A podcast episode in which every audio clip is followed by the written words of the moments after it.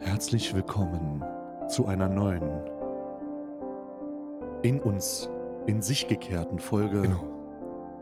Alman Arabica. Wie ihr dem Klavier entnehmen könnt, ist es eine besonders besinnliche Folge. Ist heute Eine eigentlich dramatische Ostern? Folge. Nee, noch nicht. Ne? Was? Ostern ist er noch nicht. Es ist eine Post, äh, Prä-Ostern-Folge. Wir werden uns heute um viele Themen kümmern. Wir wissen sie nur noch nicht. Das ist Alman Arabica. Genau. Unvorbereitet mit einem kleinen Blatt Papier, wo ganz, ganz kleine Sachen draufstehen mit Notizen, die ich mir aufgeschrieben habe über die Woche. Aber ich kann, also das Ding ist, ich kann die zweite Notiz kann ich schon Warte, das. Klavier spielt noch, Karl. Das Klavier spielt noch. Ach, immer noch. Du, das Klavier. Ich habe hab wieder, ein, ich hab wieder ein vorgefertigtes Intro genommen. Das läuft jetzt. Wir müssen jetzt warten. Das läuft noch zwölf Minuten. Ach du Heiland. Aber es, auf, auf, auf der positiven, Ich hab's, ab, ich hab's abgebrochen. Ich habe den Klavierspieler gesagt, der soll gehen. Der hat seine Gage bekommen. Ist gut jetzt. Der wird aber nicht zu Ende bezahlt, ne? Wenn der die Gage für zwölf Minuten gefordert hat und dann aber nur hier so ein paar Sekunden spielt, so, dann kriegt er aber nicht den vollen Preis. Wir Nö, sind nö, hier immer noch in einer eine Ma- der soll- Leistungsgesellschaft. Der soll erstmal eine Mahnung schreiben, der Wichser. Wir sind hier immer noch in einer Leistungsgesellschaft. Na, unter der zweiten Mahnung bezahlt man doch eh nichts, außer es gibt's Konto. Nee, nee, nee. Ne? Also erst dann. Wenn es Konto Ja, gibt, kann man früher pünktlich- überweisen, aber also Wenn, es kein Konto gibt, dann wartet man, dann wartet man, bis das Inkassounternehmen dasteht. Bruder, was war das? Weißt du, was das höchste Konto ist, was du jemals bezahlt hast, damit du eine Rechnung pünktlich überweist? Drei Prozent. Oh, ich hatte mal, ich weiß gar nicht, wie viel Prozent das waren. Ähm, äh, ich weiß auf jeden Fall, dass es äh, 4000 Euro waren. 4000 Also- Euro. ja, ja, ja. Eine Küche wahrscheinlich ein 4000. Haus. nee, nee, nee, nee, nee, nee. Es waren, es war, äh, es, es waren Materialkosten. Also es war Material und Einbau von Material. Es handelte sich um Fliesen. Es handelte sich um Fliesen und äh, diese Fliesen waren, äh, da habe ich auf die Rechnung geguckt und dachte so, hä? Hä? Digga, wie viel, wie viel, wie viel Konto? Wie viel Konto ist das? Ich habe noch niemals, Ähm. ich habe noch niemals Fliesen für 4000 Euro gekauft, let alone 4000 Euro sparen können. Naja. ja, das, ja gut, das ist aber seit, ey, seitdem du vor dem äh, Show SM7B hängst, sollte das ja wohl möglich sein, Ja, ja. dass, du, dass du 4000 Euro sparen kannst. Das würde mich aber dann in deiner Finanz, da würde ich auch mal gerne mal in die Bücher gucken. Ja, ja. Aber ich habe es noch nicht gemacht. Ich habe es noch nicht gemacht. Ich habe mir noch nie Fliesen gekauft für 4000 Euro. Nee, Ich habe mir schon, ich habe mir schon Fliesen gekauft für deutlich mehr und habe 4000 Euro Skonto bekommen. Wow. Skonto. Fliesen auch so. Skonto. Fliesen auch so ein fucking Thema. Ich muss, ey, ich muss, ich will, ich will direkt anfangen mit einer. Ähm, Lass mich ganz kurz, bevor du richtig anfängst, sagen, warum Fliesen. Fliesen sind geil für Hundebesitzer, weil die den Boden nicht kaputt machen. Ja, Denn ich hatte schon alle Holz- und Laminatbodeneinrichtungen der Welt. Und ich musste sagen, es sah immer ein bisschen schäbiger aus, wenn, Ja. wenn, wenn ich dann, wenn nach einem Jahr, weißt du, so und richtig. überhaupt sowieso eine. Geheimwaffe für, für deine Hunderasse, ne?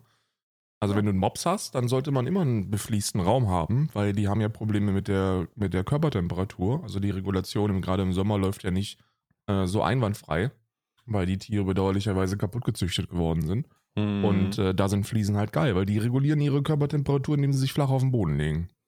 über die Fliese. Genau. Und wenn das auf einer Fliese ist, ist das, ist das geil. Ja. Ja.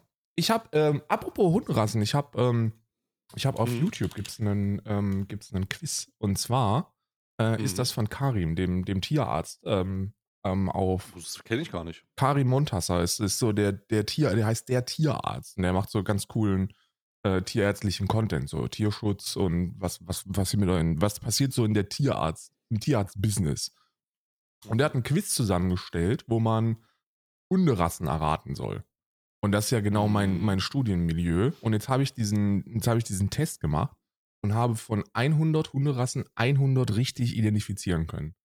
Und krieg jetzt eine Krone. Das ist so, eine, das so ein random Ding aus, äh, keine Ahnung, über 400 äh, Hunderassen. Und dann kriegst du so random 100 gezeigt und musst die identifizieren. Und da bin ich natürlich ein Killer. Ne? Also da, da, mach, da machst du nichts vor. Ja, wobei die natürlich abgeschafft gehören. Ne? Muss man auch dazu sagen, bevor jetzt wieder Veganer in mir an, an Heiz springen. Hunderassenzucht gehört natürlich insgesamt abgeschafft, ist ja klar. Bevor du wieder gewürgt wirst. Bevor ich wieder gewürgt werde, ja. Das ist das, das, was du gerade sagen wolltest, oder hast, hast du nur ein anderes Thema? Nee, ich habe auch an, ich habe noch ganz viele andere Themen, aber der ist mir jetzt einfach nur so spontan reingefallen. Das war so ein, so ein äh, außer der Reihe Flex einfach. Krass, dass du 100 Punkte bei einem Tier, äh, Tierrassen-Erratungstest hattest? Ja, das ist einfach krass. 100, 100 Rassen. Das hat mich über eine Stunde gekostet, bis ich das, bis ich das alles Für den, für den inneren Seelenfrieden, aber dann Genau. einfach erraten. Genau. Nee, ich habe bei, ich hab bei einigen musste ich ein bisschen raten. Aber, aber so grundsätzlich, ne, die, die meisten gängigen Hunderassen, die kenne ich tatsächlich alle. Ich, hab da, ich bin da überhaupt nicht. Ich, ich, bin da, ich bin da überhaupt nicht. Ich hätte da überhaupt keine Möglichkeiten zu. Ich hätte da überhaupt keine Möglichkeiten zu. Andere Sachen, wo man auf jeden Fall Dinge. Äh, apropos 100 Leute. 400 Leute wurden, werden bei Twitch entlassen. Werden bei Twitch entlassen. Hast du davon gelesen? Ja, also jetzt, jetzt, äh, you had my, you had my curiosity, now you have my attention. Boah, Bruder. Bruder, halbe Multilevel-Marketing-Guru, den ich hier gerade interviewe. Ja, ich bin auch vorbereitet. Ich bin auch vorbereitet, falls wir, ähm, falls wir heute irgendwie in den Bereich reinschießen, wo es, wo es ein bisschen, wo es männlich wird. Ich habe den TikTok-Sound ähm, auf dem Soundboard jetzt, der ähm, dieser Standard-TikTok-Sound, wenn, wenn man so, wenn man so männliche Weisheiten von sich gibt, hier sowas. Kennst du, kennst du diesen TikTok-Sound? Der, der, ah, ja, okay. Der, ja, ja, dieses Eminem-Ding. Nee, nee, das ist ein Marilyn Manson mit Sweet Dreams, aber gespielt von irgendeinem, der auch TikTok-Videos macht. Und der ist, das ist der, das ist der TikTok-Sound für, für männliche Mannesweisheiten, wenn man, wenn der Mann mal wieder sagt, wie es eigentlich auf, für Männer auf diesem Planeten sein sollte, mit Männern auch. Also ich muss ganz ehrlich sagen, ich kenne den Sound. Ich habe jetzt zwar falsch gesagt Eminem. Ja. ich, ich weiß nicht, wie ich auf Eminem gekommen bin, aber es hat sich so ein bisschen angefühlt, als würde Eminem jetzt gleich. Aber ich, ich weiß ich nicht. Ist, glaube ich, auch nichts verwerflich, wenn ich nicht an Marilyn Manson denke, wenn ich, wenn ich darüber nachdenke, was dem so vorgeworfen wird, dem kleinen Wichser. Ich glaube, der hat Ja? viele Kontroversen, ne? Naja, nee, hatte nicht viele Kontroversen. Der hat vor allen Dingen, nachdem äh, Johnny Depp und Amber Heard ihr öffentliches Trial gemacht hat, seine Chance genutzt, um äh, seine Missbrauchs- und Rape und alles Mögliche äh, Vorwürfe so ein bisschen in der Gesellschaft zu relativieren, so nach dem Motto, ja, bei mir ist das auch so. Oh Gott. Ganz, ganz unangenehm. Oh Gott. Also die Marilyn Manson-Situation, äh, also so sehr ich äh, so ein paar Songs gerne noch hören würde, aber Marilyn Manson ist ein Charakter, das ist nicht, das ist nicht Rock'n'Roll, sondern das ist äh, wirklich äh, äh, Sexsklave-mäßig. Also das ist nicht geil. Nicht, nicht geil. Der wohl, soll wohl ein sehr, sehr ekliger Wichser sein. Oh nein. Ja. Wer hätte Ja, das ahnen Manson ist ein können? Wichser. Mar Marilyn Manson scheint ein Wichser zu sein. Ähm, aber wo waren wir jetzt? Fuck, du hast doch gerade eine, du hast doch gerade Äh, du wolltest irgendwas sagen und zwar über Twitch, über die Ah, Mitarbeiter. ja, genau. 400 Leute, 400 Leute ähm, werden entlassen. Das ist ja das Großartige. Wir haben jetzt so eine kleine, wir haben jetzt so eine kleine Situation rund um, rund um Twitch mit äh, Streichhölzer ziehen. Ne? Ähm, ich versuche das mal ganz zu, kurz zu erklären. Also gestern wurde angekündigt, oder vor zwei Tagen wurde angekündigt, dass Twitch, äh, dass Amazon 9000 Leute entlassen muss. Mein Gott, der kleine Medienkonzern Amazon, äh, Oh dem bei. Leben läuft es gar nicht so gut. Die müssen 9000 Leute entlassen. Ja, wegen, äh, was haben sie gesagt? Wegen Macroeconomics. Ich weiß auch nicht, was das bedeutet, Macroeconomics, aber mein Gott, Amazon und Twitch, die haben wirklich von, die haben unter Ja. Covid so gelitten, die haben unter Covid so gelitten, dass die jetzt ihre Leute entlassen müssen, weil sie nach Covid falsch prediktet haben, wie das Wachstum weitergeht. Das ist ja das Großartige an der Situation oder das Schäbige. Die haben, die entlassen die Leute, weil irgendjemand geschätzt hat, dass sie mehr Geld machen würden, als sie jetzt machen nach Covid, während sie während Covid explodiert sind im Wachstum. Ja. Makroeconomics, wenn, wenn Leute sagen, das hat was mit, den, mit der Makroökonomie zu tun, dann ist das meistens immer so ein, also es ist meistens immer Inflationsausgleich. Und dann Ja, sagen die, und dann sagen die, da machen die sich das ganz einfach. Und das habe ich, da habe ich ja meinen Master drin, ne? Um das zu verstehen, braucht man aber keinen Master. Ich erkläre dir das jetzt, wie Makro, wie, wie, wie Macroeconomics funktionieren bei Amazon. Die sagen 15% Inflation, 15% weniger Mitarbeiter. Mitarbeiter. Das ist, das ist tatsächlich so Die einfach. ja. Personalkosten werden gestrichen. Ja, da geht es immer darum, dass man, dass man einen, einen Wert darauf legt, dass das Wachstum weiter beständig bleib, ist und bleibt Ja. und dass wir weiter schön wachsen können. Ja. Also, also, Und also ist tatsächlich, ist tatsächlich 15% der, der Mitarbeitenden, die da jetzt einen, äh, einen Tritt kriegen, nachdem, nach ein neue, nachdem neuer CEO da ist. Ja, genau. Also es sind eine Menge Dinge auf einmal. Erstmal, das ist ein, also die 9000 Mitarbeiter äh, von Amazon, das wurde wohl, da wurde wohl mitgeleakt, dass Twitch irgendwie mit dabei ist. Und wegen, während, und wegen diesem Leak, allem Anschein nach, musste der neue CEO, Dan 5050 Clancy, musste reagieren. Der ist ja jetzt neuer Geschäftsführer, nachdem Emmett Shear am 16.03. seinen Posten geräumt hat. Der Schattenguru im Hintergrund, der eigentlich nichts mehr gemacht hat, aber irgendwie noch CEO war. Ja. Emmett Shear hat seinen Posten geräumt und Dan 5050 Clancy hat äh, den Präsidentenposten abgegeben und ist jetzt CEO. Und vier Tage nach Einführung seines Postens oder Einberaumung seines Postens muss er jetzt bekannt geben, dass 400 Mitarbeiter entlassen werden. Er hat dazu einen Blogpost geschrieben, weil wohl diese Information über den Amazon-Datenleak mit rausgekommen ist. So, ah, Twitch ist mit drinne. Ähm, jetzt ist aber folgendes Problem. Diese 400 Mitarbeiter wissen, wussten wohl zu dem Zeitpunkt, an dem dieser Blogpost rausgekommen ist, nicht, dass sie, dass sie entlassen werden. Spe beziehungsweise, und ich habe da auch ein paar Tweets gesehen von tatsächlich äh, Mitarbeitenden, die sich jetzt sehr, sehr unsicher sind, ob sie betroffen sind. Keiner weiß, wer betroffen ist. so, das Ja. ist so ein bisschen der, der, äh, das Moral-Damoklesschwert. So, alle denken, okay, ich könnte es betroffen sein. Ich halte jetzt mal so ein bisschen die Füße still, bis irgendeine Information kommt, damit ich nicht zu viel mache. Wen kann man denn und da überhaupt noch aktualisiere mal meinen entlassen? Lebenslauf. Hm? Also wen kann man denn da überhaupt noch entlassen? Die sind doch schon heruntergewirtschaftet bis zum geht nicht mehr, oder?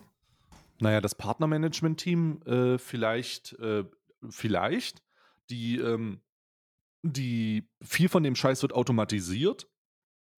Ich wüsste gar nicht, Twitch hat auch mega viele Stellen ausgeschrieben. Also ich habe da jetzt mal vorher in Vorarbeit zu dieser Folge, habe ich mal durchgeschaut, Twitch hat übel viele Stellen ausgeschrieben. Ja. Also nun von Backend äh, zu, zu Development, so super vielen Sachen, Projekt, Projektmanagement, Sales, so, die haben super viele Stellen ausgeschrieben, auch in Deutschland tatsächlich. Ja. Ich weiß gar nicht, wie das sein kann, dass die jetzt Personal kürzen. So, die, die schreiben 400 Leute ab und haben aber irgendwie super viele offene Stellen. Ja, ist ja. So, how the fuck? Ja, die machen, also die, was man in solchen Fällen macht und an dieser Stelle Heilkapitalismus, ist alles, was jetzt keinen direkten Mehrwert bietet. Also sowas wie, wie du schon sagst, überall, wo, wo die Aufgabe ist, nicht verkaufen, sondern jemanden betätscheln, kann gehen Ja. und es werden neu, Ja. neue Leute reingeholt, die Dinge verkaufen. Das ist ja dieser, dieser, dieser Dan 55 Clancy, ne, der, der, der ist ja schon, der ist ja schon eine ganze Weile bei Twitch. Der ist ja, glaube ich, irgendwie 2018 oder 2019 ist er ja äh, VP geworden. Und Ja. äh, als VP ist er dafür bekannt, dass er eben diesen, ja, wie soll ich sagen? Also er hat ja jetzt nicht den größten Fokus auf die Creator selbst, sondern er ist eher so der Typ, der sagt, Creator, geh mir am Sack vorbei. Und wir, wir, wir machen einfach alles, um irgendwie Geld zu sparen. Der ist ja dafür verantwortlich, dass, dass, dass dieser 50-50-Share am Stissel ist.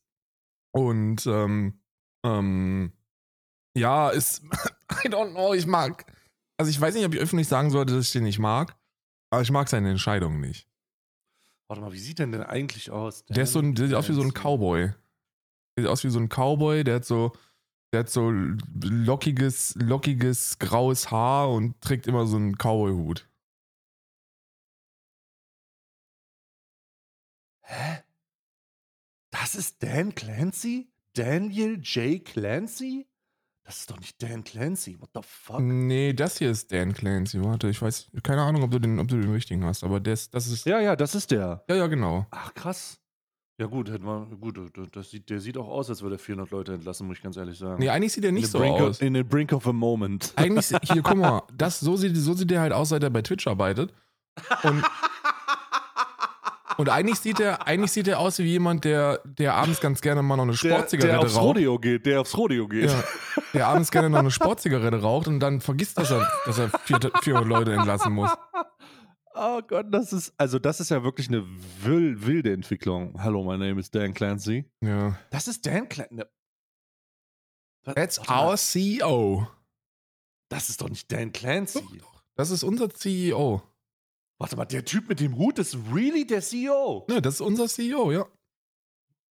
Oder der sieht wirklich aus, als hätte er eine Nebenrolle in fucking äh, in, in, in irgendeinem Kifferfilm mit Jamal Ja. oder äh, und, und sowas. Dan Das- Clancy der in der halt- Hauptrolle des Dan Clancy's beim neuen Film Legalize It. Wa- Wie, der sieht wirklich nicht aus, als würde er 400 Leute entlassen. Der sieht eher aus, als würde er 400 Leute in seine Hanfplantage einstecken. ja, ja, weil es gut läuft.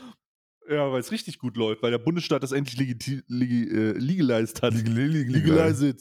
Oh, das ist aber wirklich eine, das ist aber noch eine brühfrische Information mit den 400 Mitarbeitenden. Ne? Das ist echt bedauerlich. Ist wirklich bedauerlich und vor allen Dingen, dass es so lange dauert, dass sie das erfahren. Ähm, ich habe, wie gesagt, jetzt einige Nachrichten dazu gelesen. Die Ungewissheit ist das Schlimmste für die Moral natürlich. Mhm. Ähm, was, was, was ist denn, was, was soll denn das? Ähm, also, es, ich, ich muss auch ganz ehrlich sagen, ich muss auch ganz ehrlich sagen, Inflationsbereinigung bei Twitch, nachdem man so einen Boom in Covid hatte, ist schon ganz schön lame, Alter. Die hatten ein Wachstum, die hatten ein verfluchtes Wachstum in Covid, das man natürlich nicht halten kann. Wer auch immer von den Mitarbeitern oder von den äh, Managern, die die Prognosen gemacht hat, gedacht hat, dass die das halten können, der verliert hoffentlich auch seinen Job, weil der mit dafür verantwortlich ist, dass alle seinen Job verlieren. Denn du kannst doch nicht davon ausgehen, dass du das Hoch, was du während einer Zeit hast, in der die Menschen nicht rausgehen können, Ja. in irgendeiner Form realistisch zu greifen. ist. Also um euch da ein paar Zahlen einfach mit an die Hand zu geben. Wir haben, wir haben eine nahezu Verdopplung des, des Umsatzes ähm, von 2019 bis jetzt 2022. Ja. Und da sprechen Ja, wir ja. eben über, über mehrere hundert Milliarden US-Dollar. Ich weiß, ich habe die genauen Zahlen nicht auf dem, auf dem Schirm, aber ich meine, Amazon hätte während Covid, als die haben, die haben angefangen, dann haben die das erste Mal über 300 oder über, 300, über, über 400 geknackt und dann ging es aber ganz rapide hoch und jetzt sind wir bei über 500, äh, knapp 600 Milliarden äh, US-Dollar, die die an Umsatz reinfahren. Ja, Umsatz ist nicht gleich Gewinn, aber bei einer Firma wie Amazon ist so eine Umsatzsteigerung schon mal gleichbedeutend mit einem sehr, sehr hohen Gewinnzuwachs. Und Also Twitch macht, Twitch hat in 2022 zwei, äh, knapp 2 Milliarden Umsatz gemacht. Ne? wow. Das ist die letzte, die letzte Zahl, die ich habe. Und äh, die Aussage von Dan Clancy ist jetzt halt, das ist, das ist leider weit unter den Erwartungen. Moment mal, Twitch-Umsatz von 2020 auf 2021 um 41 Prozent gestiegen. Ja. Von Die 1,9 machen- Milliarden auf 2,7 Milliarden. Also, Und jetzt 2022 machen sie knapp 2 Milliarden. Also sie hätten, sie hätten gedacht, dass sie von 2,7 oder 2,5, was du gerade gesagt hast, äh, mehr davon halten können. Aber tun sie nicht. Überraschung, natürlich nicht. Und äh, es ist übrigens auch so, es ist übrigens auch so, dass es ist übrigens auch so, dass die, dass die Nutzerzahlen zurückgehen. Fünf, von 15 Millionen Ernst, Erststreamern 2022, äh, 2021 zu 2022 11 Millionen. Von 8 Millionen, 8 Millionen Nutzern zu 7 Millionen Nutzern. Also die Zahlen fallen natürlich, weil ja. die Leute wieder rausgehen können. Lol. Das ist doch klar. Es muss doch einen. Es, ich verstehe nicht, dass die Business, der Modus operandi in dem Business so schlecht ist. Ja. Wie kann man, wie, wie kann man das nicht prognostizieren? Wie kann man glauben wollen, wie kann man so sehr daran glauben, dass die, dass diese Krisenzeit dazu führt, dass mehr Leute bleiben? Ja. Also so viel mehr. Hä? Hä? Ja, das ist, und äh, nicht nur das, so der Umsatz von Twitch ist ja auch direkt korrelierend mit, äh, mit dem Geld, was die Leute da in Streamende rein, reinpumpen. Also, Genau. und, und da muss man ja auch sagen, je, je schlechter es der Bevölkerung geht, ja, in Sachen, in Sachen finanzieller Not und finanzieller Sorgen, desto weniger kommt ja auch bei den Streamenden an. Und damit, äh, desto weniger kommt bei Twitch an. So, man versucht halt zu sparen, wo man kann, was vollkommen normal ist, was gemacht werden muss. Und ähm, das heißt, dass dann vielleicht ein bisschen weniger am Ende des Tages bei rumbleibt. Das ist ja normal. Da wird der jeder, der, der so ein bisschen, der so ein bisschen Ahnung Genau, von. die Leute sparen, ja. die Leute sparen halt an Entertainment zuerst, bevor sie an Essen sparen. Ja, wer, wer kann Ja. es ihnen verübeln, ne? Ja, na klar. So ist es ja richtig. So, so soll es ja auch sein. Aber das ist eine sehr, also es ist eine sehr weirde Entwicklung. Es ist natürlich auch nach vier Tagen nach Eintritt des, des neuen Geschäftsführers Dan 5050 Clancy ähm, nicht, nicht wirklich nachvollziehbar, dass erstmal verstehe ich gar nicht, warum er das macht. Warum hat es nicht Emmett Shear gemacht, nachdem, bevor er abtritt? So, das ist so, hä? Das ist eigentlich der logische Schritt. Viel Spaß in deinem neuen, viel Spaß in deiner neuen Position. Hier deine erste Aufgabe. Ja, so, hä? Bist du dumm? Entlasse So, 400 das ist doch- Mitarbeitenden, äh, Mitarbeitende, geh nicht über los, zieh keine Mal 200 Dollar zieh ein. direkt, zieh, direkt, zieh direkt in dein Großraumbüro ein. Ja. ja, das ist so, es ist so merkwürdig. Da, da laufen wieder merkwürdige Dinge ab. Aber ich sag ganz ehrlich, ich sag ganz ehrlich, ich, äh, ich bin da jetzt, ich, ich, ich bin ja auch, ich bin ja auch raus. Ne, bei mir wird, bei mir wird jetzt ab 1.4., wenn meine Spendenkampagne bei der Tafel übrigens, vielen Dank an alle Leute, die bei der Tafel gespendet haben. Wir sind jetzt kurz vor 70.000 Euro. Ja, ist komplett, Kurzes komplett insane. Wir haben die 10.000 Euro von Alman Arabica übrigens jetzt auch schon drin. Ne? Also wir, Karl Hab und ich haben uns gesehen. sich dazu entschlossen, dass wir unser gesamtes Dezember Ad Revenue, was wir über den Adventskalender gemacht haben, das sind insgesamt 10.000 Euro, nehmen und einfach in diese äh, äh, Tafelspendenkampagne mit reinmachen. Danke, Karl, auf jeden Fall. Äh, und das ist äh, sehr, sehr geil. Auch jeder, der da nur einen Euro reingesteckt hat. Vielen, vielen Dank. Yes, yes, yes. Together we are strong, sage ich immer Ja. an der Stelle. Gehst auf wir strong. Äh, das wird auf jeden Fall dazu führen, aber 1.4. werde ich meine Alerts für, für äh, Twitch-Abos ausmachen und das nur noch über externe äh, Ab äh, Abo-Dienste reinsetzen, weil ich glaube, dass dieses, weil ich glaube, dass dieses profitabel machen noch weitergehen wird. Also deutlich weiter. Ja. Dieses profitabel machen wird nicht aufhören bei Leuten entlassen. 50-50 Dan wird eine Möglichkeit finden, ne, dass wir ihn zukünftig 70-30 Dan nennen werden. Du- Aber nicht aus unserer Perspektive. 70. Ja? So, so ein Ding wird das sein. Ich ey, Scheiße. real, fucking real talk. So, das ist eigentlich der Punkt, wo man, wo man als, also erstmal bedauerlich, dass es keine Gewerkschaft gibt. Das ist schon mal Punkt Nummer eins. Twitch, ihr braucht eine Gewerkschaft. So, wenn irgendjemand, Streamer, ihr braucht eine Gewerkschaft. Streamer brauchen gar nicht so wirklich die Gewerkschaft. Ich mache mir, guck mal, weil das Ding ist, ja, Streamenden wird jetzt der, wird jetzt so der Share gestrichen und das, das ist bedauerlich, aber ähm, ich denke mal, dass ein, dass ein Großteil derer, ähm, die, die sich da am, am lautstärksten drüber echauffieren, noch ihre Teller zumindest gefüllt bekommen. Und wenn du deinen Job verlierst bei einer Firma wie Twitch, dann geht das Mm. wahrscheinlich nicht mehr. Deswegen Mm. ist bei mir immer die Reihenfolge, erst braucht Twitch eine Gewerkschaft und dann brauchen wir eine, Ge- wir alle brauchen Gewerkschaft. Gewerkschaft für alle. Das ist meine, ja, wir, wir Streamende, wir brauchen auch eine Gewerkschaft. Wir alle Menschen brauchen, aber ohne Jörg Sprave bitte. Können wir uns darauf einigen, dass Jörg Sprave mit der Twitch-Gewerkschaft bitte gar nichts zu tun hat? Ja, ich würde da auch, äh, da würde ich erstmal eine Gewerkschaft für gründen, dass Jörg Sprave mit der Gewerkschaft rund um Twitch nichts nichts zu tun hat. haben darf auch. Das ist meine, mein Ja. erster gewerkschaftlicher, als, als Gewerkschaftsführer wäre mein erster gewerkschaftlicher Gewerkschaftsaufruf, Jörg Sprave, du hast Ja. mit unserer Gewerkschaft überhaupt nichts zu tun. Wir nennen sie auch die No-Sprave-Gewerkschaft. Die, die No-Sprave, äh, erst, es gibt so ein paar Regeln, die halt im Rahmen der Gewerkschaft auch erfüllt werden müssen.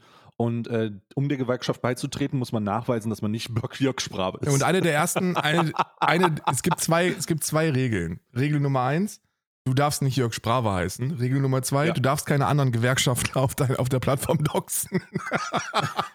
oh Gottes Willen. oh, ja. Nee, da, oh Gott, da kommen, wir, da kommen wir ja direkt zum nächsten Punkt. Ähm, boah, also du hast es sicherlich mitbekommen, oder? Ja. Die Situation rund um Tanzverbot und, äh, Ja. Und ähm, Kevin, Ke Kevin, aus, Kevin aus Malta. ja. ja. Also, es wird jetzt wohl, also ich hole mal die Leute ab, die es noch nicht gehört haben. Es gab eine gefährliche, und ich sage bewusst gefährliche Situation rund um die Weitergabe von persönlichen Daten bei Kelvin aus Malta und äh, Tanzverbot. Äh, denn da gibt es ja schon seit August letzten Jahres erhebliche Spannungen, die ja in dem, die in den körperlichen Auseinandersetzungen auf der Gamescom gemündet haben. Grüße gehen raus an Twitch, die da nichts gegen gemacht haben, ihr kleinen Pisser. Und jetzt ist es so weit gekommen, dass persönliche Daten geleakt wurden. Persönliche Daten geleakt wurden, die äh, erheblichen, erheblichen Einfluss auf die körperliche Sicherheit und Unversehrtheit von Tanzverbot haben. Denn äh, Kevin von Malta hat in seinem Stream einfach die Wohnung von Tanzverbot gezeigt. Der hat den einfach gedoxt. Ja. Der hat den einfach in seinem Stream gedoxt. So, äh, so krass und dämlich es klingt, so krass und dämlich ist es auch. Es war, es war einfach, es war, es, es ist einfach, es ist einfach dämlich. Ich, ich finde auch keine Worte für. Ich habe da auch keine rationale Erklärung für. Äh, es gibt auch keine rationale Erklärung für. Ich bin nur froh, dass Tanzverbot gestern gesagt hat, dass er einen Anwalt einschaltet. Der meinte wohl, oder vorgestern jetzt aus eurer Perspektive, die das hört, dass er jetzt endlich einen Anwalt einschaltet und einen Juristen mal drüber gucken lässt. Ja. Weil unabhängig, ich habe nicht die ju- juristische Qualifikation, um darüber zu urteilen. Ich weiß nur, dass es menschlich halt einfach scheiße ist. ja. So, genau. wa- warum macht man sowas? Bruder, besonders, und das hat mir am sauersten aufgestoßen, die Involvierung so von den, von der, von der Lebensabschnittsgefährtin so. Oder ich, ich glaube, Orange, also Kevin ist einfach jemand, der sehr gut weiß, wie es sich anfühlt, wenn eine Horde von dummen Leuten ständig jemanden dafür angreift, was die Profession oder was eben die eigene Freundin für eine für, für einen Beruf hat oder sowas und wie sich das anfühlt und dass Ja. das total dumm ist. Wieso ist er denn jemand, der das ebenso in einer an, abgewandelten Form macht, so? Ja. Jemanden dafür angreifen, was, oder jemand die Lebensgefährtin irgendwie angreifen. Dumm seid. Ja, aber ich, ich, ich da ist es, ist, es wurden einige Grenzen überschritten, die man wahrscheinlich nicht überschreiten sollte. Ne? Also ich finde ja so ein, also grundsätzlich ist ja so die Koksen, wenn du so einen Spruch rausknallst, so die Koksen, die beiden, dann ist das vielleicht noch was, wo man drüber lachen kann. Also in so einer ganz, in so einer ganz weirden Situation. Jetzt nicht, wenn, wenn Kevin aus M das sagt, aber ähm, wenn, weißt du, so als keckiger Spruch, aber Ja, so ha- hast du gekokst so Genau. von dem wegen. Wie bist denn du heute drauf? Ich verstehe Ja, schon. aber dieses, also da geht's ja schon, das ist ja weit über dem. Also sehr weit. Und, und da geht's dann, vor allem Tanzverbot hatte ja schon so heftige Probleme mit, mit Doxing. Er hat ja schon, er hat ja schon, äh, er musste, glaube ich, schon mehrfach umziehen, weil die den da belagert haben mit Bestellungen. Hat auch, mit, hat auch Swatting und erlebt. Swats und- und Swattings und so. Also, Ähm, und äh, als jemand, der das, der das schon mal durchgemacht hat, wow.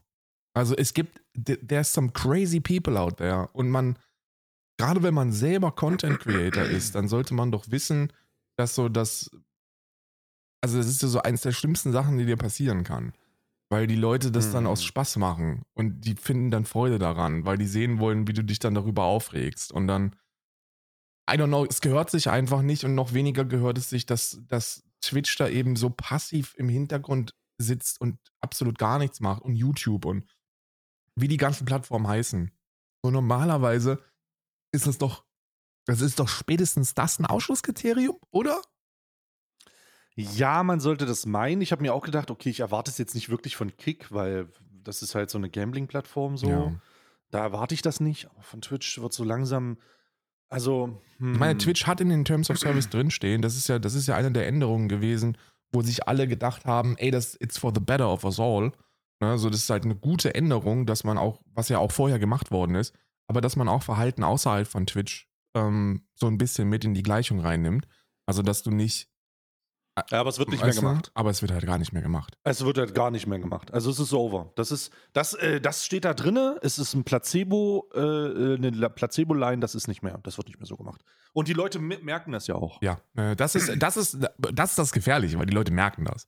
So, wir haben das vor einem halben Jahr schon angesprochen, dass es, äh, dass bei Twitch sich einiges im Security Department verändert hat. Hm. Dass Dinge, die so 2019, 2020 eigentlich instant, ohne dass man selber reporten musste, zu einem Bann geführt haben. Also legit, so, du musstest es nicht mal reporten, weil du hast es gesehen und dacht, und es war klar, ja, okay, das wird nicht mehr lange dauern und dann wird der Hammer geschwungen.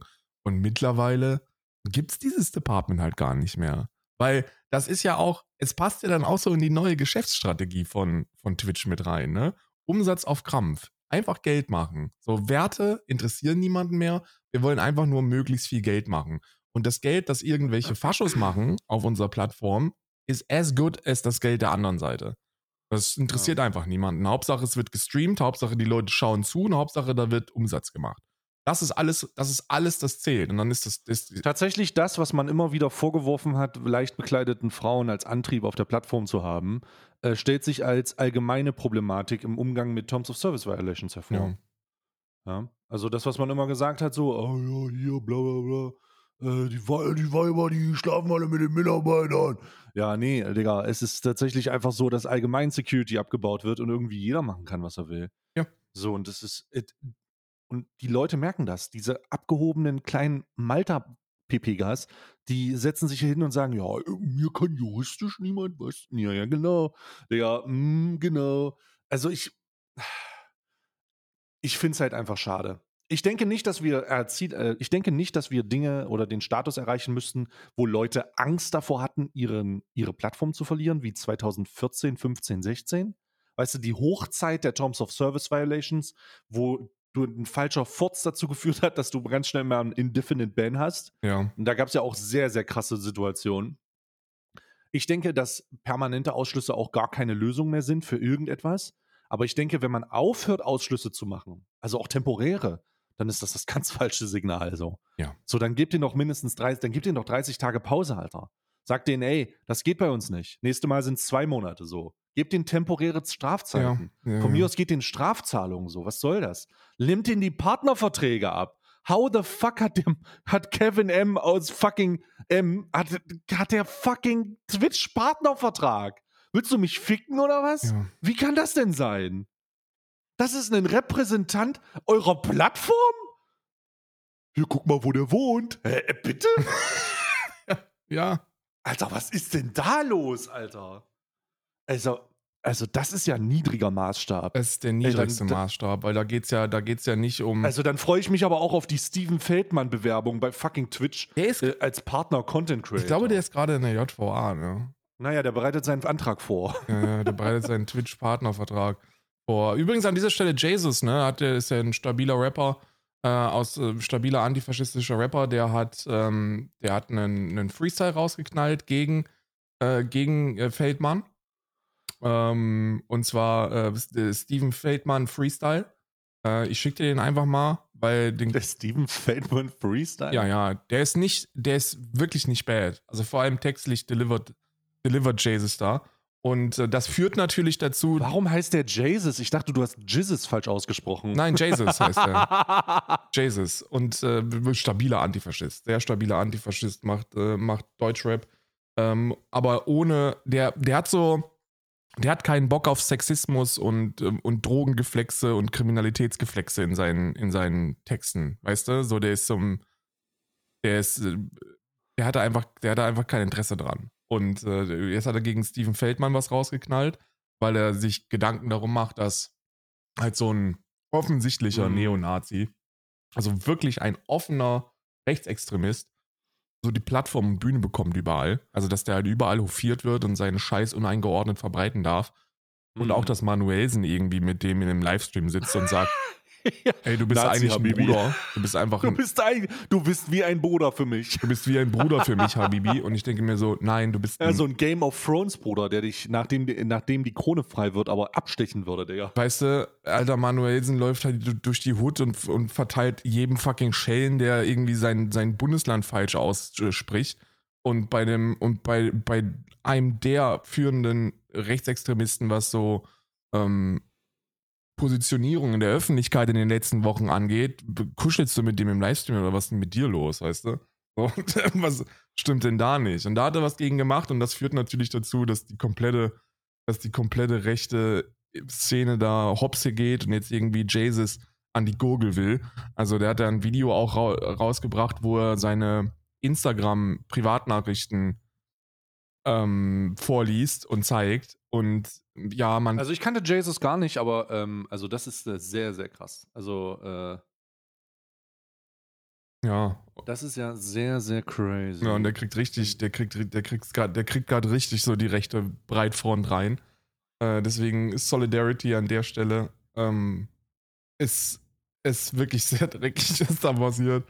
Äh, das ist hier Macht TV oder was ist das von dem? Das scheint von dem zu sein. Ja. Nazi-Freunde von Steven Feldmann wollen mir Laschen geben. genau. Nazis drohen mir nach Steven Feldmann Freestyle. Genau. Oh, der streamt auch. Ja, ja, der ist auf Twitch. Alter, da muss man mal sagen, so viel, es findet so viel, sagen wir mal, so viel Rap auf Twitch statt. Also auch diese Manuelsen-Beef-Scheiße, äh, äh, Flair, das, die, das Flair-Phone, wo man ihn auf Twitch anrufen kann für an 2 Euro die Minute und ihn einfach gottlos beleidigen kann. So, es ist so, es findet so viel Rap auf Twitch statt, dass ich so ein bisschen schade finde, weil das bedeutet, dass die ihre Beefs in Twitch-Streams auslagern und weniger in Musik. Ja. Was halt ein bisschen schade ist. Stell mal vor, damals, als Echo Fresh und Echo Fresh und ähm, Cool Savage. Cool Savage einen Twitch-Stream gehabt hätten und äh, und Echo, und Echo Fresh irgendwie, äh, irgendwie ein dummes Wort sagt und, und, und Savage dann einen Stream anmacht und sagt, du hast es geschafft. Die Leute reden wieder von dir. Ey, Savas, hör auf, ey. Ich finde das total Savage, hör doch mal dir, auf, Savas. Savage. Savage, hör auf. Ja. Hör sofort auf damit. Hör auf damit, sonst report ich. Ja, das wäre, es hätte auf jeden Fall sehr viel weh. Ich fand's, ich fand, ja, früher war, früher, früher hat man gedacht, dass die sich, wenn die sich irgendwo in der Innenstadt begegnen, dass die sich einfach erschießen oder abstechen, dass es da auf jeden Fall Stiche gibt. Und ähm, ja, mittlerweile nicht mehr. Mittlerweile, mittlerweile machen die halt Livestreams auf Twitch. Aber ist ja auch gut so hast es irgendwie. geschafft. Ist ja auch irgendwie Du hast gut. es geschafft. Du bist- von mir. Ist ja auch irgendwie gut. Ist ja auch irgendwie nice. Ähm, Twitch, Steven Feldmann, Bewerbung, 400 Mitarbeitende machen einen Abgang, neuer CEO. Äh, kein Fokus auf KreatorInnen, sondern Fokus auf Umsatz. Ähm, als Tochterkonzern von Amazon dreckig, meine, meine Gesamtbewertung. Gründet Gewerkschaften. Hm. Alright. Was hast du denn noch auf deinem Zettel stehen? Ich glaube, ich bin. Oh, ich habe ich hab noch. Ich glaube, ich, mir fällt noch ein bisschen was ein. Aber Ja, Was? Ich habe noch zwei Sachen, ich habe noch zwei Sachen, die aber nicht so witzig sind. Also ich habe zwei nicht so Oh, witzige nein. Sachen, äh, weil, wobei eigentlich schon, eigentlich Oh. vielleicht schon witzig, maybe schon Hm. witzig. Also das erste, äh, in Frankreich wird wieder protestiert. Und Freunde, meine, Das ist kein Protest, das ist fucking Bürgerkrieg. Alter. meine Genossin in Frankreich. Alter. Meine Genossin in Frankreich. Die internationale Revolution startet in Paris. Ich sag's euch. Also ich war Alter. gestern, ich habe das gesehen und ich hatte Tränen in den Augen, weil Hunderttausende in Frankreich die Internationale gesungen haben. Und ich dachte mir, that's it, Mann. Die linke Revolution. Endlich ist es soweit. Endlich mobilisieren wir uns. Ähm, die haben, also der, der, das, was wir in Deutschland radikal. Kannst du mal ganz kurz erklären, warum die protestieren? Ja, erstmal der radikale äh, Klimaprotest, den wir in Deutschland Mhm. haben. Äh, also, dass sich Leute, dass sich Leute mit so einer, mit so einer, ähm, mit so einer Schmierflüssigkeit an so einem, an so einer Gedenktafel fürs Grundgesetz vergehen oder sich an eine, an eine Straße kleben. Das ist, Mhm. also in Frankreich war schon immer, was Protest angeht, ein bisschen radikaler als Deutschland. Ja? Also so ein klein, ein klein wenig. Ähm, und in, und in ähm, ähm, Frankreich heißt das dann halt, dass, dass Puppen von, von den entscheidenden PolitikerInnen äh, verbrannt werden. Äh, öffentlich. Da gab es 140 Festnahmen. Äh, das, die, die Proteste in Frankreich gehen primär, also ist natürlich eine Kumulation aufgrund der, der beschissenen Politik ähm, der letzten Jahre. Also das ist ja klar. Mhm. Aber der Protest, der gestern stattgefunden hat, war ein Gewerkschaftsprotest. Also da haben sich mehrere Gewerkschaften ähm, haben sich da zusammengeschlossen, um gegen die Rentenreform äh, zu protestieren. Rentenreform ist auch ein Thema, was bei Mhm. uns, was bei uns äh, ähm, ähm, sehr, sehr zügig dann zu einem Problem werden wird. Ähm, die sind, es ist das, das, das, das Traurige an denen, um zu verstehen, warum die da so wütend sind, ist, dass für gewöhnlich sind solche Reformen nicht möglich ohne eine Nationalversammlung. Also das Mhm. ist im, Ohne dass das Parlament irgendwas Genau, sagt. die Nationalverständigung muss darüber abstimmen. Das ist ähnlich wie in Deutschland, also ganz ähnlich. Und das wurde, diese, diese Rentenreform wurde eben ohne Nationalversammlung durchgeboxt und ist zu Lasten der, der RentnerInnen. Ähm, und zwar, also, wie soll ich sagen? Es ist so eine, es ist so, die, die haben so ein, die haben so einen Artikel in ihrer Verfassung in Frankreich, dass Macron, wenn er möchte, also du kannst so einen Ministerrat einberufen und in diesem Ministerrat kann man dann in so einem Eilverfahren ganz dringliche Entscheidungen treffen ohne Nationalversammlung. Und Mhm. das wurde gemacht. Und das heißt, ja, also ganz konkret heißt das Rente in Frankreich bislang ab 62, jetzt mit 67. Und Fünf Jahre später waren es nicht zwei? Bin mir sicher. Äh, Aber es war auf jeden Fall später. Warte mal. Rentenreform. Du kriegst ab 67 keinen Abschlag mehr. Also du kannst früher in Rente, aber die Ah, abschlagslose okay. Rente ist ab 67. Und das heißt für mich Rente ab 67. Ne? Okay. Also die, die wollen zwar, die wollen zwar die Mindestrente äh, hochsetzen. Äh, ich glaube auf 1000, auf 1000 noch was. Ich glaube 1100, 1200 Euro oder so wollen die die Rente hochsetzen, die Mindestrente. Aber das spielt nicht so wirklich die große Rolle, wenn du fünf Jahre länger einzahlen musst. Also die waren ja, das ist, es ist einfach ein No-Go, was da passiert. So, die haben, die haben genauso, in, in Macron hat genauso Lücken in, seine, in seinem Budget wie, wie Deutschland und jedes andere europäische Land, weil dieses gesamte Rentensystem, uh, it's not built to last. So, wir haben einfach einen demografischen Wandel. Es gibt immer mehr Menschen, die äh, in die, ins Renteneintrittsalter kommen und dann auch noch eine Weile weiteratmen. Äh, etwas, womit man nicht hätte rechnen können in den 50er Jahren, dass wir medizinisch und technologisch so weit kommen, dass die Menschen auch mit 80 noch eine Kreuzfahrt äh, antreten möchten. Tatsächlich sind es zwei Jahre. Die Rentenreform sieht vor allem vor, das Renteneintrittsalter bis 2030 schrittweise auf 64 Jahre anzuheben. Ah, Derzeit okay. liegt es bei 62 Jahren. Ah, Okay, aber ich, ich meine, ich meine gelesen. Ja, genau, das, was du meinst, ist, wer für eine volle Rente nicht lang genug eingezahlt hat, arbeitet länger. Mit 67 Jahren gibt es dann unabhängig vom Einzel äh, Einzahlungsdauer Rente ohne Abschläge, ist das, was du meinst. Ah, okay, okay. Ich meine, das, und das ist ja das Entscheidende. Ne? Also das Entscheidende ist ja, wenn du, wenn du arbeitest und dann irgendwie nicht lange genug eingezahlt hast und dann mit 64 in Rente gehen wollen würdest, äh, dann kriegst du, dann kriegst du halt nochmal eine, eine, eine Strafzahlung. Dann kriegst du halt, sagen sie dir halt, ja, mein, mein Lieber, das, äh, das, das gehört sich so nicht. Und es ist, es ist eine, es ist eine Arbeiter in Protestbewegung in Frankreich und das ist, es ist unschön, was passiert. Und es ist vor allem immer, immer sehr unschön für andere Regierungen, wenn sie sehen, was, was passieren kann, wenn Menschen nach, nach Entscheidungen, mit denen sie nicht zufrieden sind, auf die Straße gehen. Dann realisiert man nämlich sehr, sehr, sehr, sehr schnell, dass dieses ganze System darauf beruht, dass wir alle Melde und Gehorsam machen. Sobald, sobald auf die Straße gegangen wird und protestiert wird und das in Mengen und Massen, was in Frankreich schon historisch gesehen. Also was Frankreich, äh, die Protestkultur in Frankreich ist aber noch ein anderer Maßstab. ja, ne? ja, ja, ja, ja. Also auch das Gelbwesten-Ding damals so, die, das, diese riesigen Menschenmassen. Das, also protestieren in Frankreich ist halt, ich habe Bürgerkrieg gesagt, aber das ist halt einfach, dass, wenn Proteste in Frankreich laufen, machen wir es mal so, dann gibt das Außenminister Außenministerium für äh, Touristen eine Reisewarnung raus. So, das ist ein Protest in Frankreich. Das ist insane. ja. Da ist einfach, das ist einfach, das ist ein verrückt. Es ist irre. Es ist irre. Ja, ist gut. Also das ist halt sehr, sehr gut.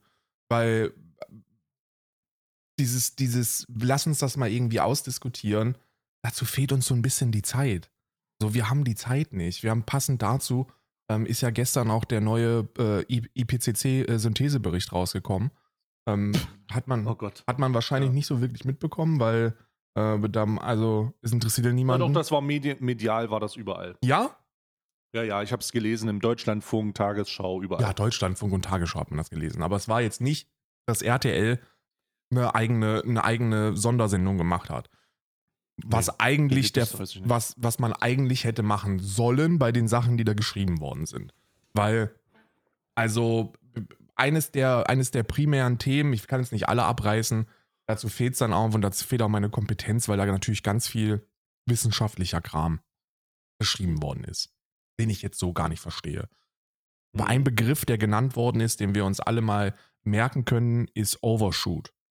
Und da wurden verschiedene Overshoot-Szenarien wurden durchgegangen. Ein Overshoot ist, ist, jeder, ist, ist jede Erhöhung über das 1,5 Grad Limit.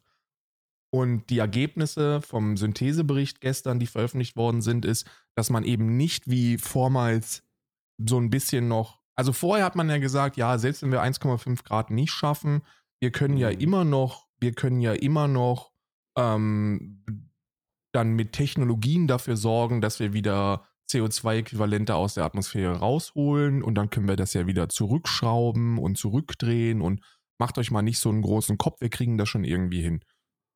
Hm. Im gestrigen Bericht wurde dann, gab es, es gibt sehr gute wissenschaftliche Indikatoren, dass die 1,5 Grad Grenze ein Point of No Return ist. Also dass das irreversible Genau, Schäden genau, das ist- anrichtet.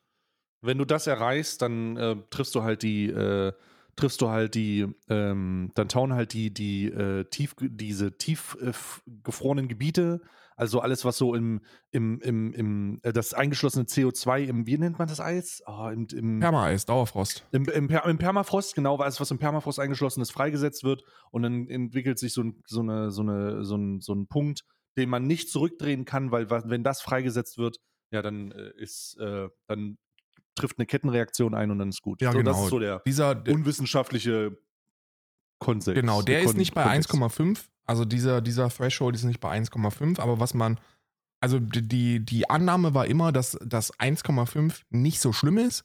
Und wenn wir darüber gehen, dann haben wir die Möglichkeit, mit Carbon Reduction, also mit Carbon Capture, noch wieder zurückzugehen. Und da wurde gestern gesagt, hm, vielleicht nicht so optimistisch sein mit solchen Aussagen, weil die Schäden, die so ein Overshoot über 1,5 anrichtet, die sind aller Voraussicht nach irreversibel. Das ist, Mhm. das ist jetzt nicht in Stein gemeißelt, aber man, es gibt sehr gute, es gibt sehr gute Indikatoren dafür, dass, dass das eben nicht funktioniert. Und dann sind eben auch solche Carbon Capture and Storage, also solche BECS und, und Bioenergien und ähm, Atmosphärbereinigungsprogramme. Also es gibt ja so, so BECS und so DECS, also Carbon Capture und, und ähm, ähm, Ab- Speicherung, dass das nicht ausreichen wird. Also Mhm. wir sind, wir sind halt derzeit bei einem sehr, sehr geringen Anteil von den Sachen, also an CO2-Äquivalenten, die wir tatsächlich rausholen und speichern können. Und das wird nicht ausreichen, um irgendwelche merklichen Veränderungen aufzuhalten, weil wir den Karren zu schnell in den Dreck fahren. Die Forderung, die ist, ähm, die hört sich sehr utopisch an. Also das, was wir Mhm. machen müssen, damit wir Mhm. das aufhalten, hört sich utopisch an. Gibt zwei Sachen, die, die ähm, primär genannt worden sind. Ein sofortiger und schneller Ausstieg aus der Verbrennung von Kohle, Öl und Gas im globalen Energiesystem. Ja, und ein, und ein äh, eben immediate, also ein, ein, ein, ein sofortiger Umstieg auch auf erneuerbare Energien. Das müssen wir sofort machen, so schnell wie möglich. Und was wir genauso so schnell wie möglich machen müssen, ist eine, um, eine, eine Umstellung auf eine pflanzliche Landwirtschaft auf, auf einer Global Scale. Also das sind die beiden Dinge, die wir jetzt sofort machen müssen. Wenn wir das nicht machen, wird es sehr schwer, die 1,5 Grad überhaupt zu halten. Was positiv ist, und das haben auch sehr, sehr viele gesagt, dieser, dieser nihilistische Approach, also nach dem Motto, wir können nichts mehr machen, es ist alles zu spät und es geht nur noch um Schadensbegrenzung. Da haben wir jetzt gestern eine, eine, eine, eine wissenschaftliche Ausarbeitung vom IPCC-Bericht bekommen, dass das nicht der Fall ist. Also, äh, it's not too late. Wir können noch Sachen machen. Die Frage ist nur, wie realistisch ist es? Ne? Also, Das, also bei, bei der, bei der, äh, bei dieser Situation geht es aber nicht da, also wir können nichts mehr machen, bezieht sich, also ich bin auch jemand, der das sagt, also sag, ich werde es jetzt auch gleich wieder sagen, bezieht sich aber nicht auf die Tatsache, dass wir äh, es nicht umsetzen könnten. ja, Der Grund, warum man das sagt, ist, weil die realistische, und da kommen wir jetzt zu dem Punkt, Erwartungshaltung, sofort aus allen fossilen Brennstoffen auszusteigen, Gas, Öl, Kohle, bla bla bla, ähm, einfach nicht möglich ist. Also die, es wird von der Men es wäre möglich, aber es ist gleichzeitig nicht möglich. Es, die Menschen ist- sind wieder der, der treibende Faktor. ja, genau, der, dafür, der, genau. Mensch, der Mensch würde das einfach nicht machen. Ja. Der Mensch, wir könnten das einfach nicht machen. So, es würde einfach nicht dazu führen, äh, keine Demokratie würde das äh, be bewilligen, ähm, keine Gruppe von, keine Gruppe von, von Leuten würde sagen, ja, das ist jetzt eine gute Idee, müssen wir halt machen. Dann würden, äh, da, da spielen zu viele globale Faktoren eine Rolle. Da würden Leute dann sagen, ey, ähm, das, äh, aber China, so, das kennst du ja auch, das Argument. Oder, ey, aber United States haben in der Antarktis jetzt mit dem neuen ähm, wie heißt es, ein neues Programm, haben jetzt Öl, Öl, äh, neue Ölvorkommen erschlossen. Das muss man sich mal vorstellen. So, der IPCC-Bericht kommt eine Woche danach raus, dass die beiden ein Projekt äh, verabschiedet, dass äh, die, dass, dass neue Ölvorkommen in der Arktis erschlossen werden. Are you kidding me, Alter? So, Ja. wo, worüber reden wir hier? So, es ist absurd. Es ist absurd. Darum mache ich mir gar keine falschen Vorstellungen. Natürlich ist es möglich, dass das passiert. Aber genauso ist es eben nicht möglich, dass es umgesetzt wird, weil wir in einer kapitalgetriebenen Gesellschaft leben, die sich selbst auffrisst, weil sie unendlichen Wachstum will. Ja. Ja. So, also was, worüber reden wir? Also es ist, es ist eben nicht möglich. Deswegen, nicht weil es, nicht weil es nicht gehen würde, nicht weil es nicht gehen würde, weil es rein, wenn man es durchziehen könnte, also rein nur, wenn man davon ausgehen könnte, hey, faktisch gesehen, oder, oh Gott, ich habe faktisch gesagt, oh Gott, jetzt gibt es hier einen Kuchen, Kuchen-TV-Strike von mir. ähm, äh, also wenn man die reine, wenn man die reine Machbarkeit anzeigen würde, ohne dass irgendjemand Interessen hat, dann geht das. Aber da jemand Interessen hat, dass Weltbevölkerung, dass die Weltbevölkerung mit unterschiedlichen Regierungen ausgestattet ist, da Demokratien abstimmen machen müssen, Ja. da populistische Parteien das instrumentalisieren, um zu sagen, die nehmen die Grünen. Hm. So. Ja, Die Bequem ist ein Kampf gegen die menschliche Bequemlichkeit. Die Klimakrise ist ein Kampf gegen die menschliche Bequemlichkeit. Und den wirst du nicht gewinnen. Ja. Also den wirst du einfach nicht gewinnen. Es ist zumindest, es ist zumindest, es, also der, der pessimistische Approach ist, dass wir, wobei es ist noch nicht mal pessimistisch, es ist mehr realistisch. Historisch gesehen zeigt sich, dass der Kampf gegen die menschliche Bequemlichkeit ein nahezu, also du kannst es mit in einer Demokratie wahrscheinlich, wird dir das nicht gelingen. Weil, und das, das wurde auch gesagt, so die, die Zeichen stehen ja nicht gut für Klimaschutzpolitik.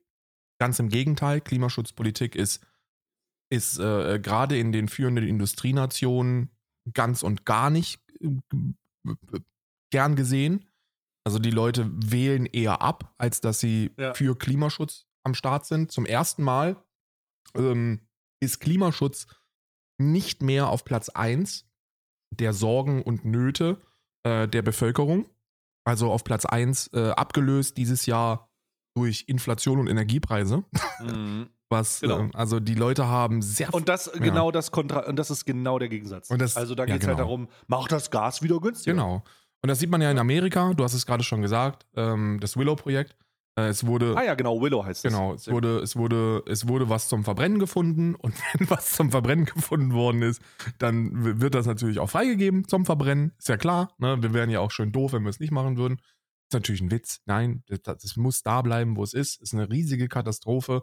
Ähm, gesagt wurde, macht ja kein Problem. Wir können ja die Gigatonnen CO2, die wir da reinschuten, auch einfach wieder rausholen. Auch da gibt es seit gestern Zahlen, die. also,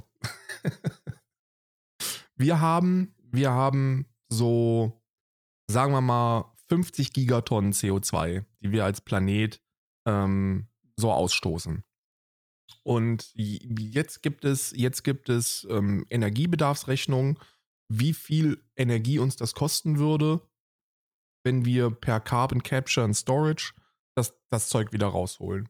Was glaubst du, was 10 Gigatonnen, also so circa, Oh so circa 20 Prozent des jährlichen CO2-Ausstoßes, was würde das an Energie benötigen, um, um es rauszuholen und zu speichern?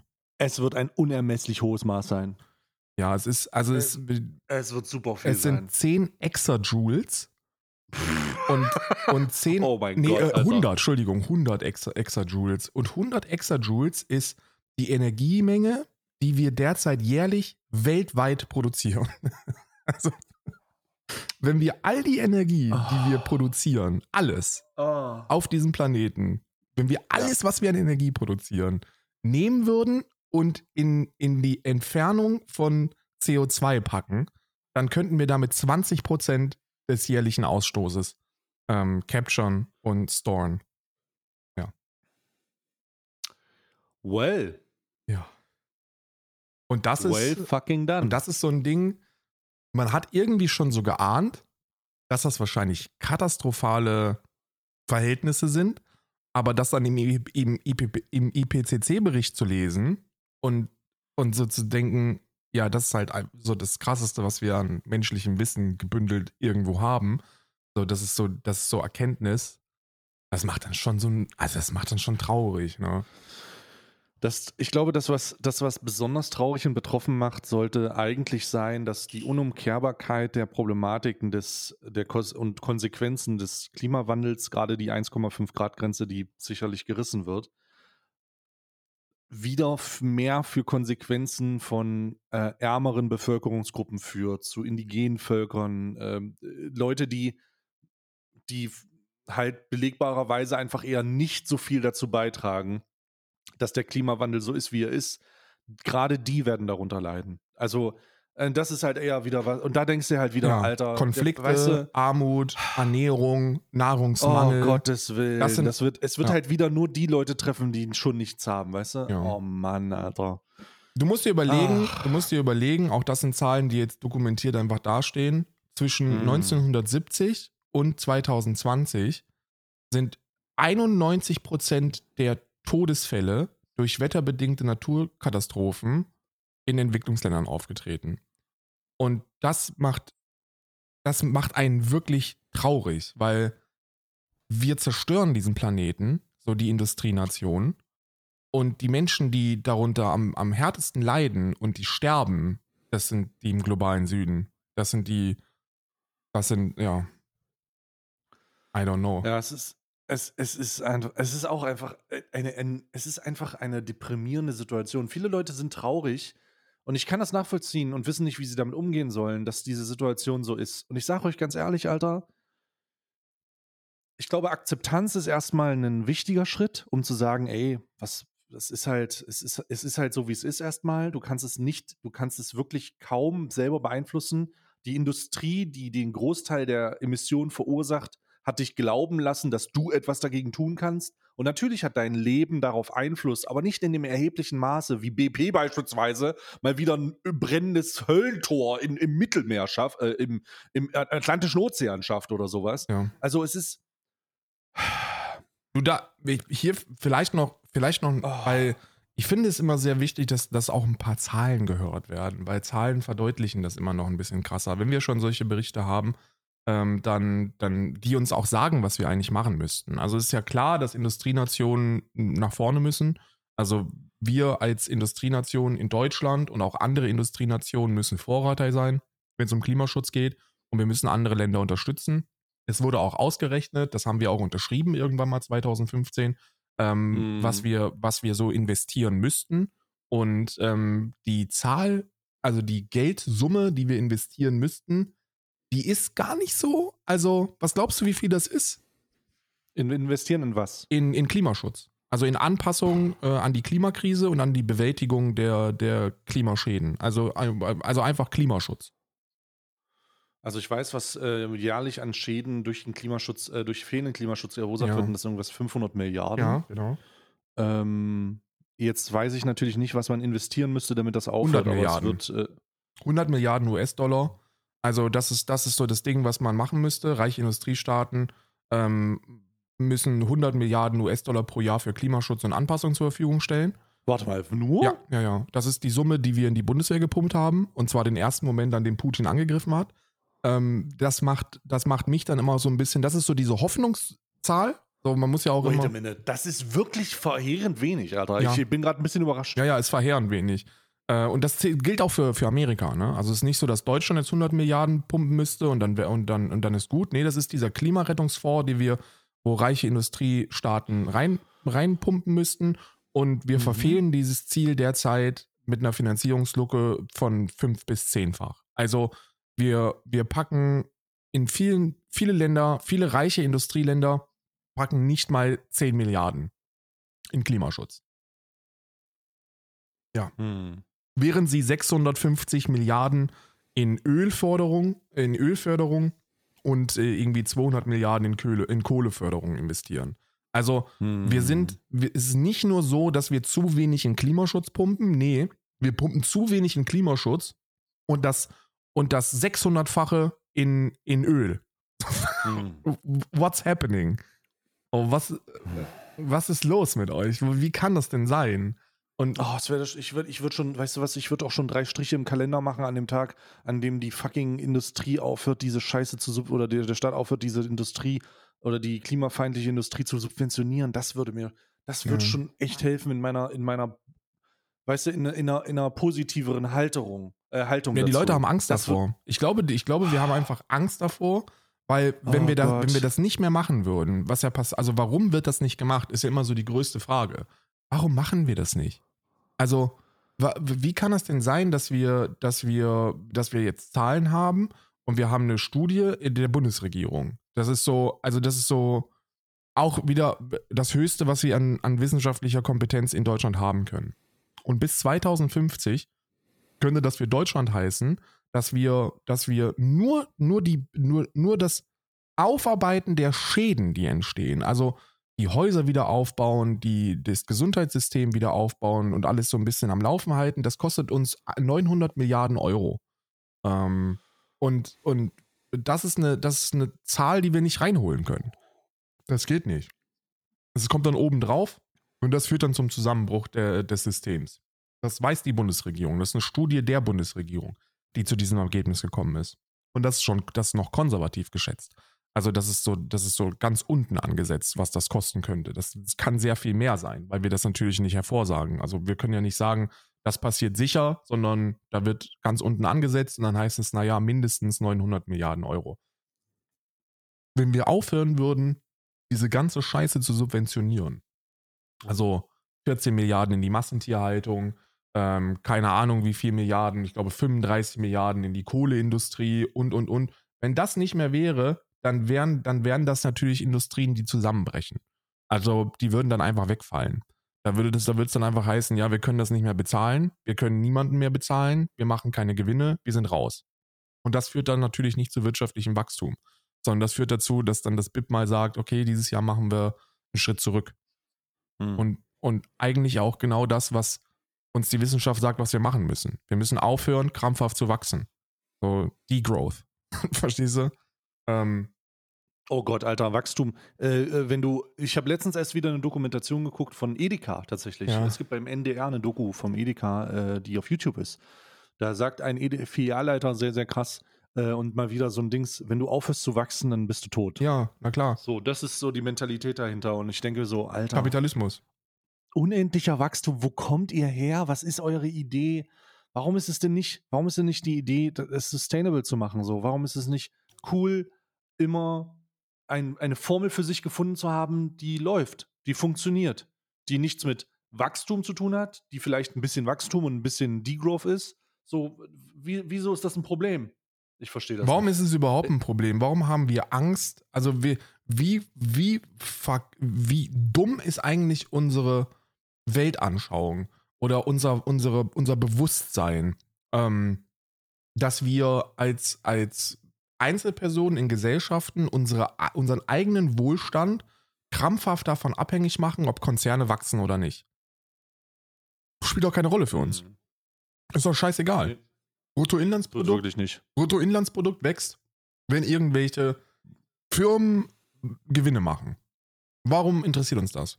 Also, was juckt mich das für mein eigenes, für, für mein eigenes Wohlergehen, ob BMW dieses Jahr gewachsen ist oder nicht? Was interessiert es mich, ob Amazon gewachsen ist oder nicht? So, wir müssen unseren Wohlstand, unsere Wohlstandsdefinition muss einfach eine gänzlich neue werden. Wir müssen schauen, was brauchen wir, was sind unsere Bedürfnisse als Menschen und wie kriegen wir die erfüllt und was ist das Mindestmaß, was wir dafür an wirtschaftlicher Stärke benötigen. Und das muss es, und das muss, das muss der Threshold sein. So, und nicht Firmen müssen wachsen. Das ist scheiße. Das hat uns, das hat uns hier hingeführt, wo wir jetzt sind. Und damit muss das auch aufhören. Hm. In meiner. Aber das ist ja nur. Das, und da haben wir ja. auch noch nicht, und was, was wir jetzt noch gar nicht angesprochen haben, wir machen es mal ganz kurz. Ähm, die Silicon Valley Bank ist pleite, Digga. Ja. Äh, Credit Suisse wurde von USB aufgekauft, äh, UBS aufgekauft, USB, äh, von UBS aufgekauft. Das Bankensystem, die Leute haben so ein bisschen, also das europäische Bankensystem will dir die ganze Zeit sagen, ja, es ist alles safe bei uns, wir sind stabil, wir, sind, wir haben aus 2008, 2009 gelernt. Aber wenn du dir den Kurs von UBS anschaust, diesem, dieser riesigen Bank, die Credit Suisse jetzt aufgekauft hat, dann gehen die Staatsanleihen paar Sachen relativ gut ab so. Es ist nicht, es, es ist gerade sehr viel weirder Scheiß, den wir eigentlich schon erlebt haben, so am, am Markt. Und es wird einmal wieder klar, und das ist sehr, sehr interessant, es wird einmal wieder klar, ähm, dass wenn zu viele Leute also so eine selbsterfüllende Prophezeiung. Ne? So viele, zu viele Leute Angst davor haben, dass das Bankensystem zusammenbricht und sich aus Panik davor äh, am Automaten bedienen, das Bankensystem deswegen zusammenbricht. Ja, oder, oder was, was, was auch eine sehr große Rolle spielt, deswegen äh, hat mich das jetzt nicht so brutal schockiert, ist halt der, der Trump-Rollback, ne?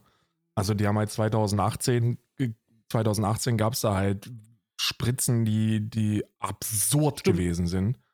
Ja, um die Stimmt, äh, Trump hat ja ein bisschen, äh, äh, wie sagt man, äh, entkop, entfesselt. Genau, der hat entfesselt, sagt man ja immer.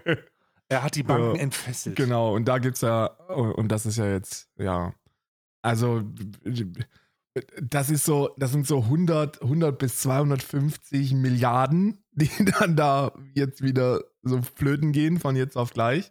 Und das ist, also ja, das ist, ähm, ja, das ist ja dann klar, dass die dann crashen und dann kriegen die alle.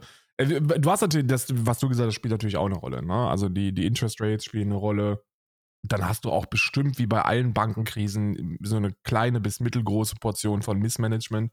Aber ähm, es ist dieses, dieses, wir sind im Endzeitkapitalismus. Das ist wirklich, wir sind in, in Raub, wir sind in, in, ein, in einem Raubtierstatus, wo alle ja, versuchen, wirklich auf Krampf nochmal das Letzte rauszuquetschen, weil, weil ja auch die Leute, die da direkt dran beteiligt sind, wissen, das kann nicht mehr lange gut gehen. Also das, das darf auch nicht mehr lange gut gehen.